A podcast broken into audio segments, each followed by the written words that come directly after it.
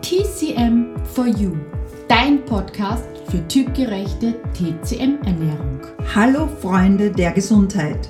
Wir sind Claudia und Claudia von TC Quadrat M und in diesem Podcast begleiten wir dich auf deinem Weg zu mehr Gesundheit, Energie und einem besseren Körpergefühl.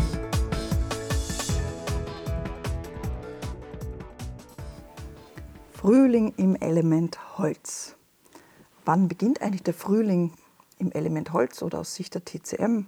Hm, ja, eigentlich schon Mitte Februar und endet schon ungefähr Ende April, eigentlich sehr früh, wo wir ja erst den Frühling genießen. Und dann geht es eigentlich in die Übergangszeit. Man sieht, dass hier der Mondkalender der Chinesen zum Tragen kommt. Wenn wir den Zyklus aus Sicht der TCM ansehen, dann ist dieser Zyklus der erste Zyklus, der Neubeginnzyklus. Wir befinden uns ja dann, wenn der Frühling aus Sicht der TCM da ist, im Element Holz. Was ist nun das Besondere am Element Holz? Es steht einmal für Neubeginn, für Wachstum. Die Natur erwacht endlich zum Leben. Alles reckt und streckt sich nach oben, aus dem Boden heraus, von innen nach außen. Die Energien gehen nach oben und auch, man merkt es bei den Kindern, also die Kindheit gehört dazu und diese Lebendigkeit ist auch mit dabei. Es fühlt sich an wie quietschende, herumspringende Kinder. Und ihre Beweglichkeit, ihre Geschmeidigkeit, ihre Wendigkeit, ihre wechselhaften Emotionen von ja, traurig sein, umdrehen, lachen, weinen, sich ärgern. Das alles ist typisch Element Holz. Wenn wir jetzt die Natur beobachten in dieser Zeit, es entsteht überall ein Aufatmen vom Winter, ein Erwachen, die Vögel zwitschern wie wild, sie sind sehr aktiv. Auch andere Tiere kommen wieder aus ihrem Winterschlaf heraus, erwachen zu ihrem Leben und auch die Paarungszeit beginnt. Und wir merken es auch ganz stark an den Frühlingsboten, die schon Ende Februar ihre Köpfe sozusagen uns zeigen und präsentieren. In der TCM werden sowohl Äußeres als auch dem Körper zugehörendes zu jedem Element hinzugeordnet.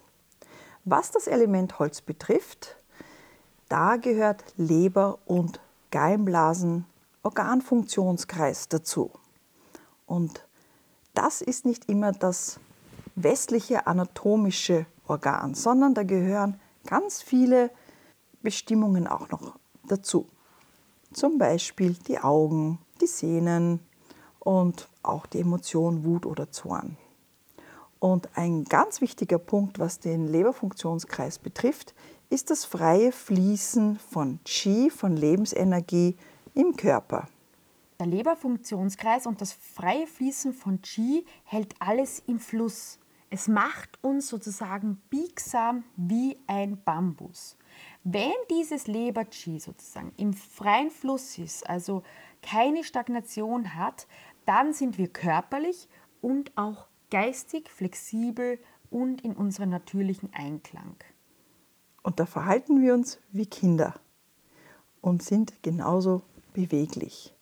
Wer seine Beweglichkeit bis ins hohe Alter behalten kann, hat sein Holzelement sehr gut gepflegt. Nur leider, meistens nimmt auch diese Beweglichkeit im Alter eben ab. Und wir neigen besonders im Frühling zu Stagnation. Das merkt man zum Beispiel auch am Puls.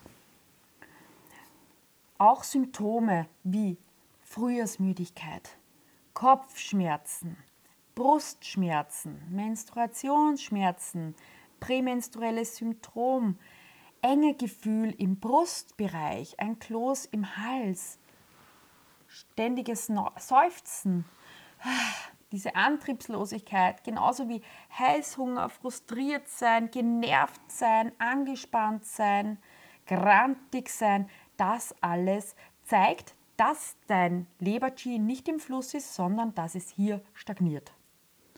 Was kannst du jetzt da gezielt tun dagegen? Nahrungsmittel, die dem Frühling und dem Element Holz zugeordnet werden. Dazu gehören Sprossen, frische Kräuter wie Bärlauch, Brennnessel, Gänseblümchen, Rucola, Veilchen, Grünkern, Zucchini, Rhabarber, Radieschen, alles was grün ist, auch der Spargel gehört dazu und all das unterstützt unser Element Holz. Wenn du auch mit Lichtempfindlichkeit, Blässe zu tun hast, was eher auf einen Leber-Blutmangel auch hindeutet, ist es gut, in dieser Zeit zusätzlich Leber zu essen. Wer es mag oder kann, bitte sehr gerne. Aber auch alles Rote mit einbauen, wie Rotkraut, rote Rüben, Goji-Beeren, Aroniasaft, Heidelbeersaft, roter Reis, rote Linsen auch gerne etwas Qi-Stärkendes wie Karotten, Huhn und Rind mit hinzufügen.